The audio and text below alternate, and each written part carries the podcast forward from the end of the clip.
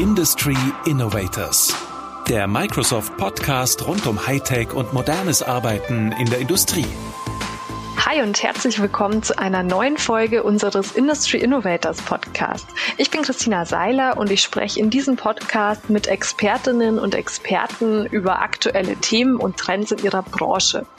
Heute sprechen wir über das mittelständische Unternehmen Reifenhäuser und darüber, wie die Arbeit im Unternehmen komplett auf das Homeoffice umgestellt wurde und wie eigentlich eine Firma reagiert, wenn sie über Nacht plötzlich systemrelevant wird.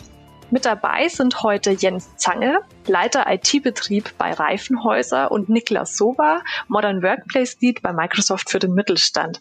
Hi Jens, hi Niklas, schön, dass ihr da seid. Ja, hi, schön dabei zu sein. Guten Morgen, hallo.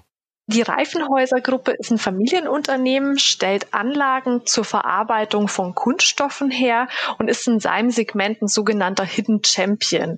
Das heißt, sie sind Marktführer, obwohl der Name einigen Menschen nichts sagt. Jens, ihr seid quasi über Nacht bei Reifenhäuser systemrelevant geworden und standet dadurch natürlich auch komplett neuen Herausforderungen gegenüber. Ja, vollkommen richtig. Also ich bin auch erst seit anderthalb Jahren im Unternehmen und tatsächlich habe ich mir damals auch die Frage gestellt, die so gerne lächelnd beantwortet wird, wir machen weder Reifen noch Fertighäuser. Und ähm, ich habe dann auch gelernt, was Reifenhäuser produziert und was für Maschinen wir herstellen, eben zur Kunststoffverarbeitung auch vorher, vor Corona war uns schon bewusst, dass eben viele dieser Maschinen dann für Zwecke genutzt werden, die eben mit Hygiene und auch im Gesundheitswesen zu tun haben und eine wichtige Rolle spielen. Aber in diesem Jahr hat es eben noch mal eine ganz andere Bedeutung bekommen, weil speziell eine Tochter, die Raikofil Maschinen herstellt, über die das Vlies produziert wird, das zum Beispiel auch in Pampers-Windeln benutzt wird, was aber eben auch benutzt wird, um Atemschutzmasken herzustellen. Und dementsprechend haben wir auch unsere Produktion umgestellt, haben selber auch das Vlies produziert und ja, eine wahnsinnig hohe Nachfrage an den Maschinen erfahren. Ihr seid ja dann über Nacht sozusagen systemrelevant geworden, beziehungsweise es wurde klar, wie wichtig ihr seid. Was hat es denn für dich als Leiter im IT-Betrieb bedeutet? Die Bedeutung ist, dass die Produktion natürlich noch ausfallsicherer laufen muss. Da sind wir IT-seitig marginal beteiligt, aber jedes beteiligte System musste natürlich so verfügbar wie möglich sein, so performant wie möglich sein, damit es möglichst wenige Unterbrechungen gibt. Um die Kontaktbeschränkungen selbst einhalten zu können, sind die Kollegen auch darin übergegangen, in Team A, Team B zu arbeiten, um Infektionsketten möglichst klein zu halten. Man hat in Mehrschichtbetrieb gearbeitet, um die hohe Anfrage zu können.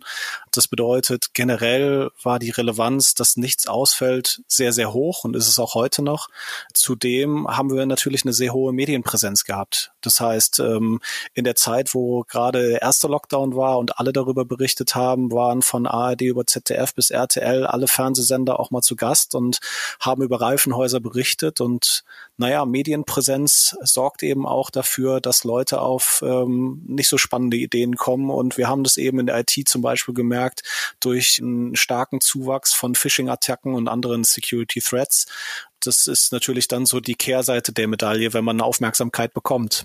Wie konntet ihr euch vor den Security-Attacken schützen? Wir haben natürlich an der Stelle ähm, schon immer ein hohes Augenmerk darauf gehabt, weil Reifenhäuser, du hast eben gesagt, ist Hidden Champion und seit Jahrzehnten stolz darauf, Innovationsführer zu sein. Das heißt, unser eigenes Gedankengut war immer das, was besonders schützenswert war und dementsprechend ist Security jetzt kein neues Thema für uns. Wir haben eben nochmal zusätzlich immer wieder auf internen Kommunikationskanälen erneut darauf hingewiesen, aber tatsächlich sind unsere Mitarbeiter da auch sehr, sehr gut gebrieft und sind da auch proaktiv auf uns zugekommen. Also das ist generell eine gute Grundlage gewesen, zum Glück. Ihr habt ja innerhalb von 72 Stunden 850 Mitarbeiterinnen und Mitarbeiter ins Homeoffice geschickt. Das Ganze hast du auch in deiner Funktion verantwortet.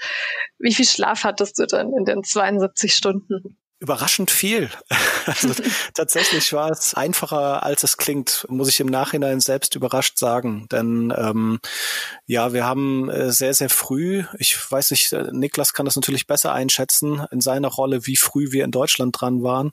Wir waren halt generell sehr früh mit dem Thema Corona gedanklich beschäftigt, weil wir Projekte weltweit haben, auch in den Ländern, die schon früher betroffen waren, also auch zum Beispiel in China, wo es da schon sehr früh zu merken war.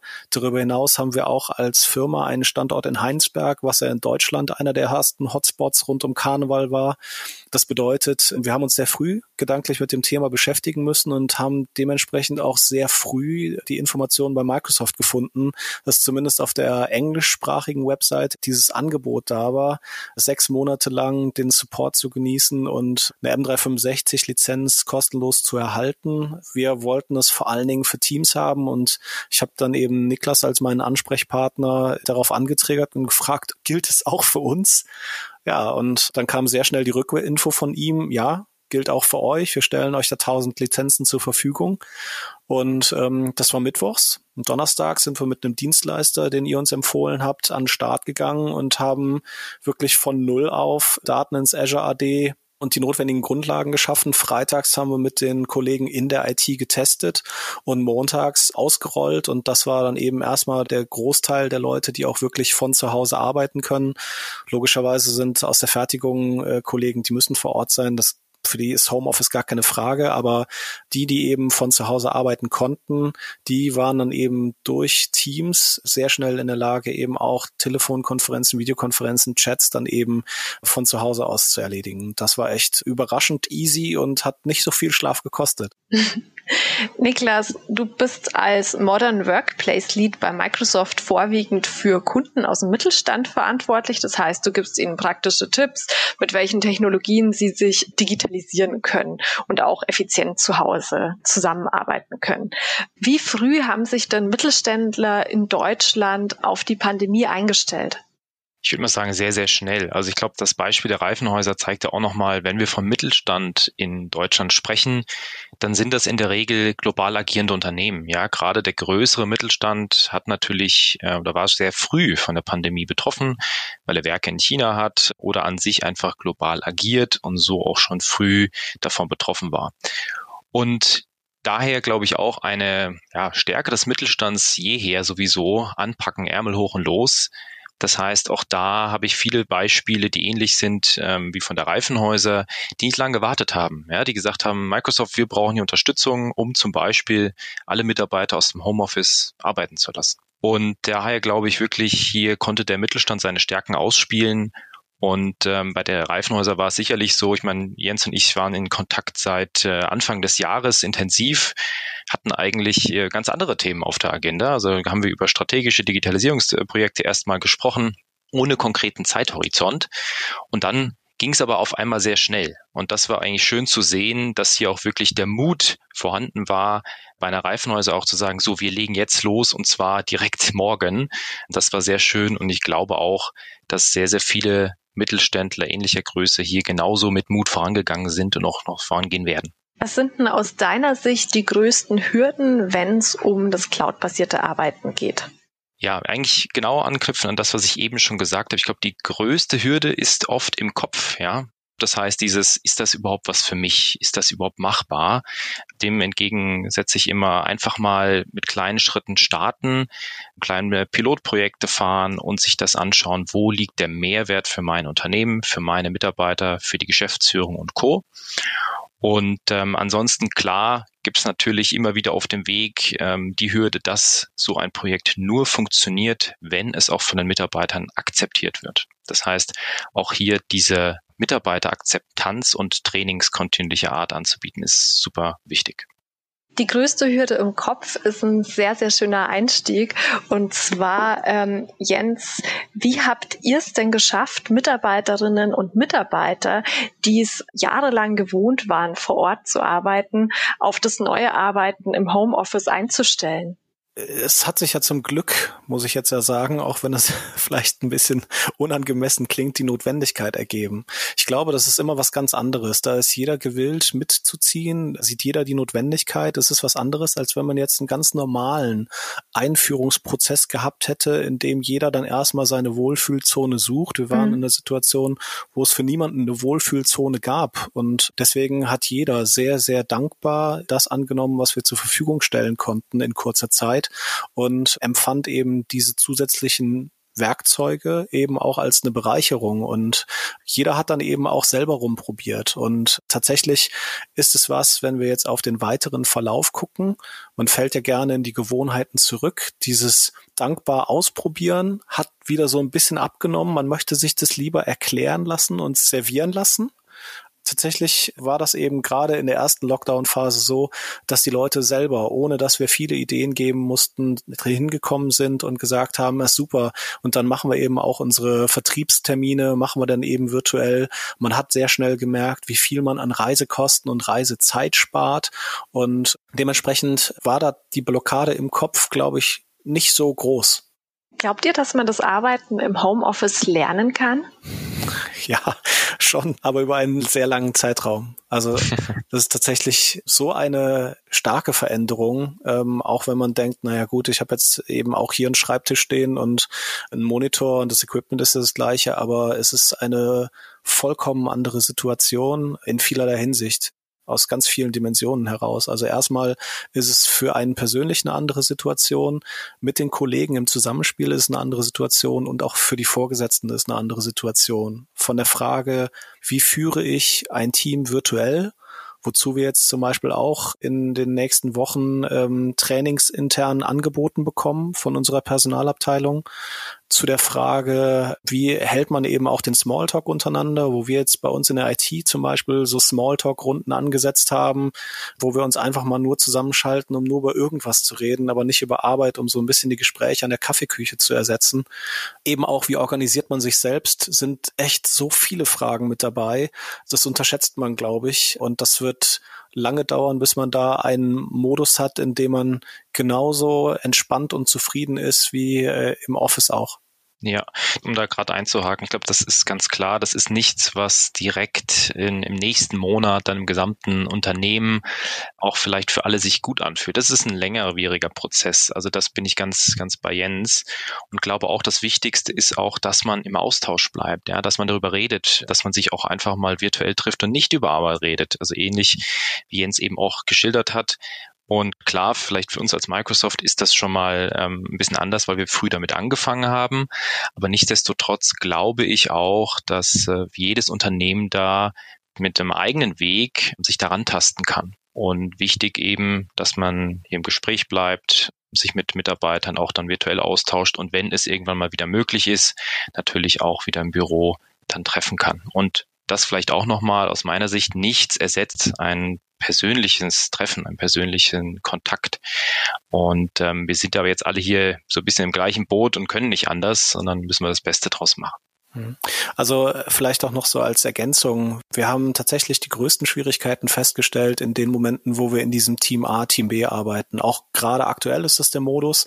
Ich bin jetzt diese Woche im Homeoffice, nächste Woche vor Ort und das geht dem halben Team so. Die andere Hälfte ist dann immer im Homeoffice und das ist tatsächlich so mit das Schwierigste, wenn es so irgendwie ein gemixter Modus ist. Man sitzt dann mit zwei, drei Leuten in einem Besprechungsraum, läuft mit Masken über den Gang zum Besprechungsraum. Die anderen arbeiten von zu Hause. Im Meeting guckt man sich mit zwei, drei Leuten Leuten an und guckt gleichzeitig irgendwie in die Kamera. Das ist tatsächlich die ungewohnteste Situation, zumindest wenn wir so im Kollegenkreis diskutieren. Diese komplett Homeoffice-Situation im ersten Lockdown, März, April, war fast ein bisschen einfacher und ähm, was ich eben meinte, auch im Kollegenkreis, zum Start waren ja erstmal alle froh, dass es überhaupt ging. Und in dem Moment, wo sich das gesetzt hat, fängt natürlich jeder an und versucht es so auf seine persönlichen Vorlieben anzupassen. Und dann setzt der eine Telcos für 7.30 Uhr an, weil er gerne früh aufsteht und der andere für 17.30 Uhr, weil er eher der Spätaufsteher ist. Und da muss man sich schon sehr stark eben auch äh, selber reglementieren und auf seinen Kalender gucken, damit es eben nicht zu sehr ausufert. Das sind auf jeden Fall Lerneffekte, die wir aus der ersten Phase hatten. Und welche Tipps würdet ihr an Führungskräfte geben, wie sie ihr Team dann virtuell am besten leiten können? Niklas, magst du zuerst? Du hast eben schon gesagt, ihr habt mehr Erfahrung bei Microsoft.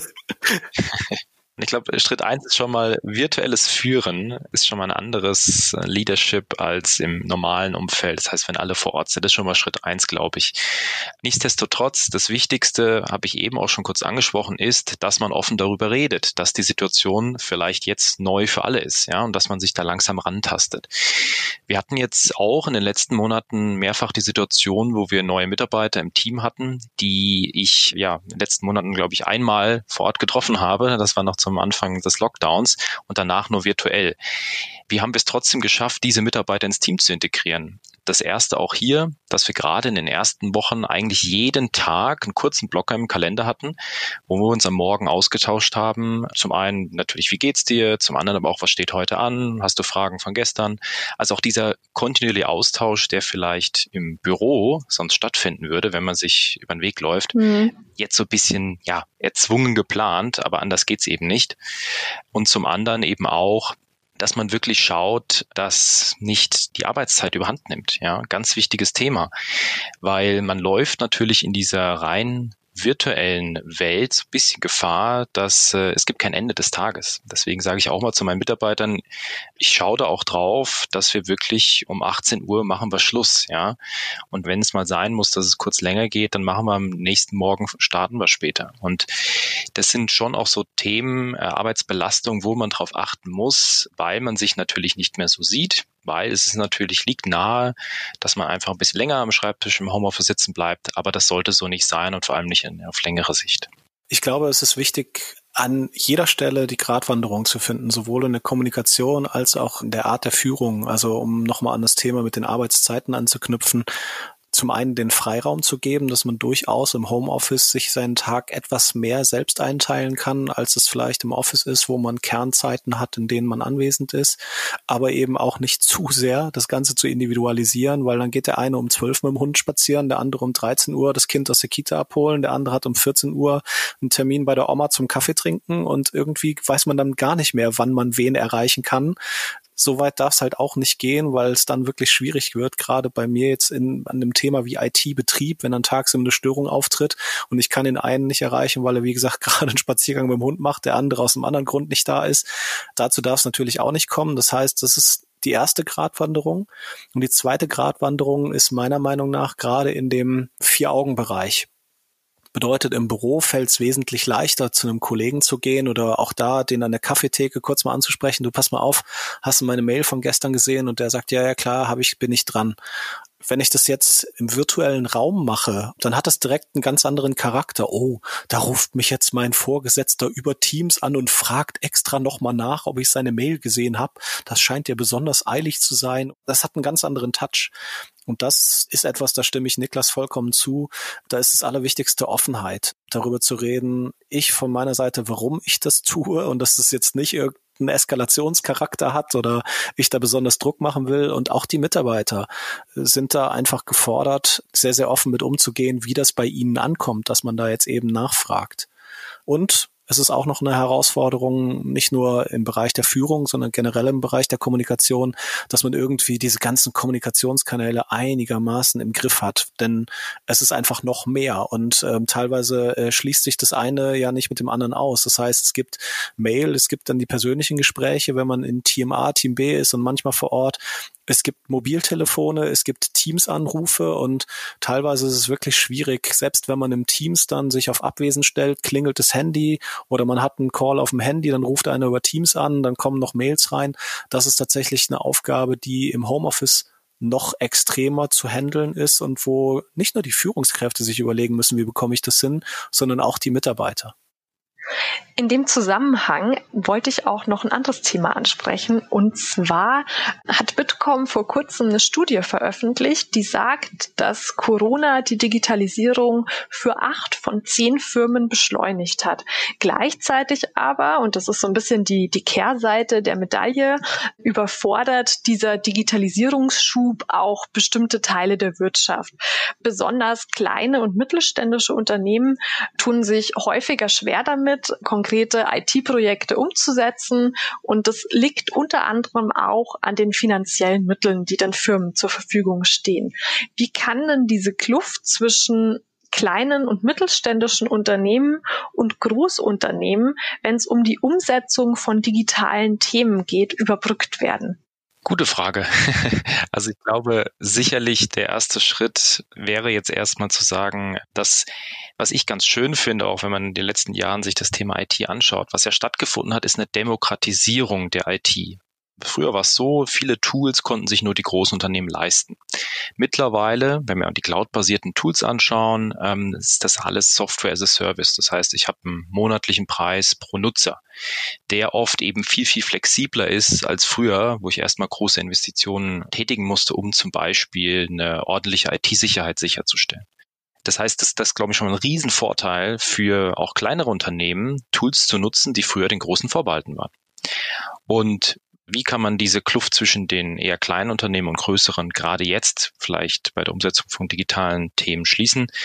Ja, ich glaube, Schritt eins wäre mal, sich anzuschauen, was will ich eigentlich machen? Was kann ich machen? Was muss ich machen als Unternehmen? Und da zum einen eben auch zu schauen, was machen die Großen, aber auch sich auszutauschen, zum Beispiel in regionalen Unternehmerkreisen. Wie machen das vielleicht Unternehmen mit ähnlicher Größe?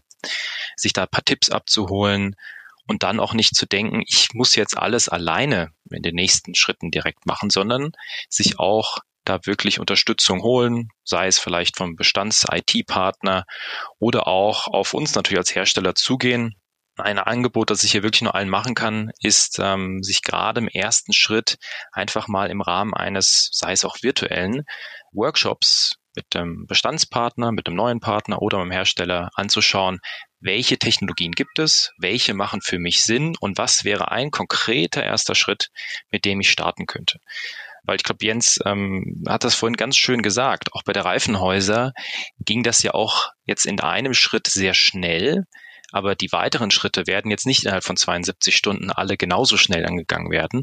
Aber ich glaube, hier hat eins stattgefunden und zwar es wurde groß gedacht, aber klein gestartet. Also kleine Schritte kann man sehr schnell machen, aber die große Vision oder eine etwas größere Vision sollte nicht außer Acht gelassen werden. Also ohne das jetzt komplett branchenübergreifend zu sehen, sondern wirklich mit Blick aufs eigene Unternehmen, kann ich Niklas da nur in vielen Punkten zustimmen.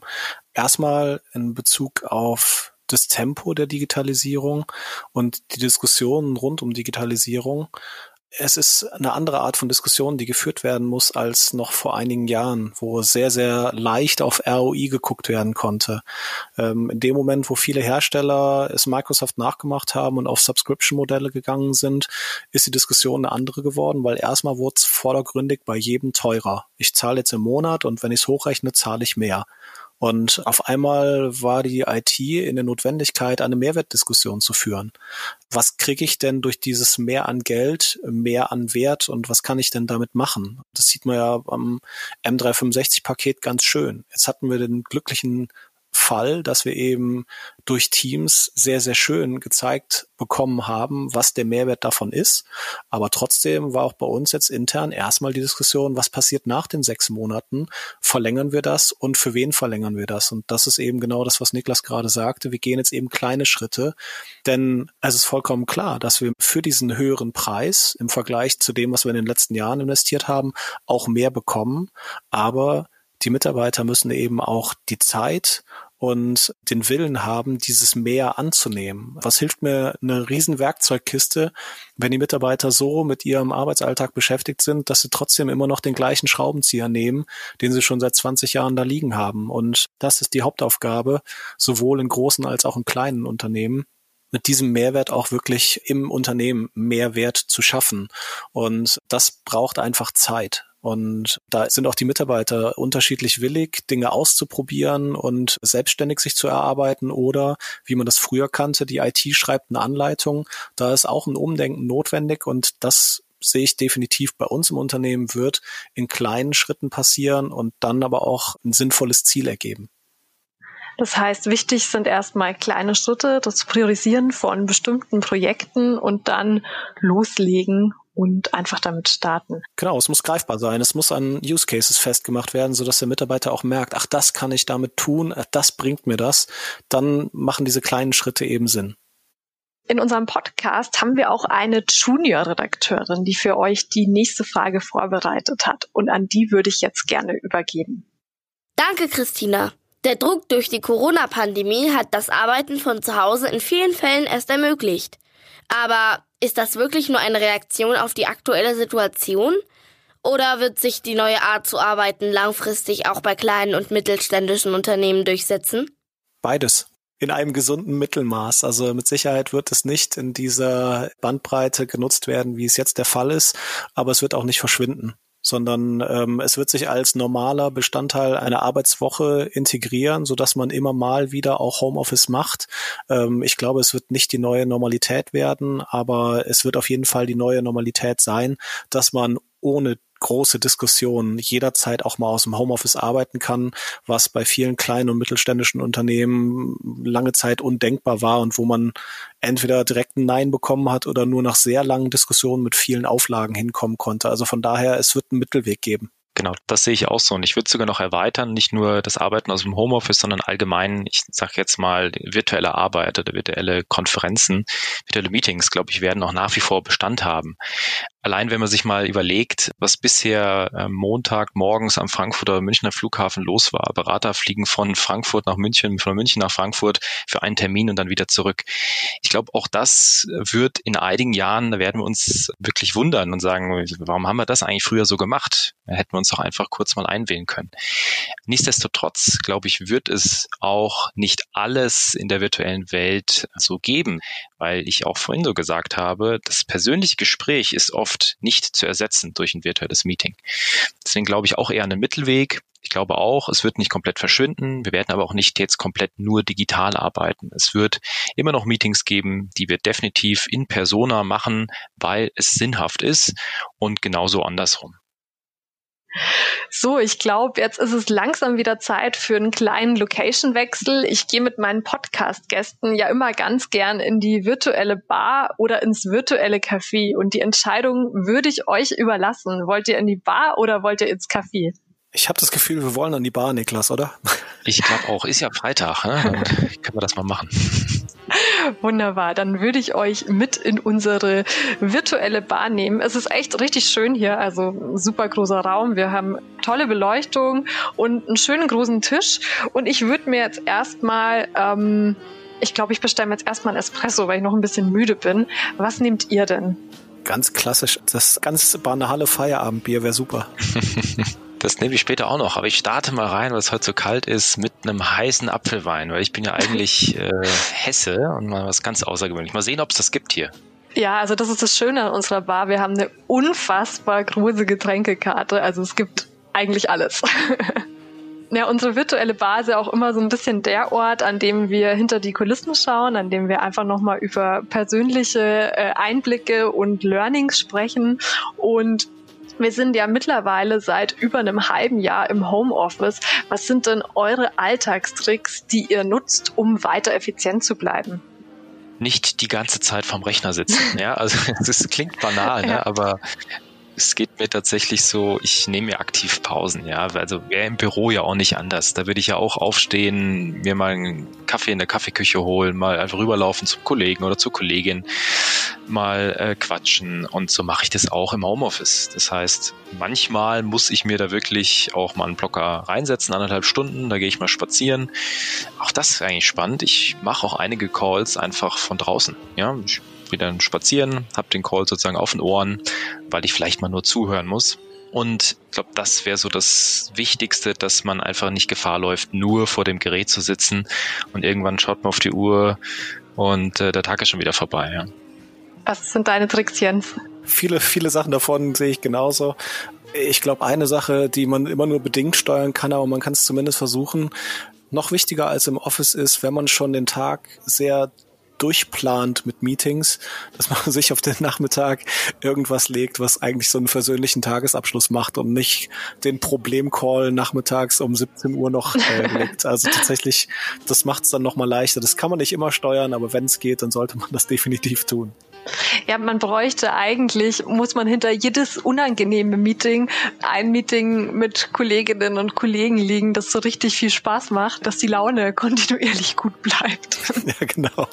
Was ich da sehr empfehlen kann, ist, ich habe parallel immer Spotify zum Beispiel offen und nach so einem sehr anstrengenden Meeting mache ich einfach mein Lieblingslied äh, direkt an und das ist der Vorteil im Homeoffice, da kann man so laut machen, wie man möchte und das hilft dann auch mal wieder runterzukommen oder noch motivierter dann zu werden. Also das finde ich gut am Homeoffice.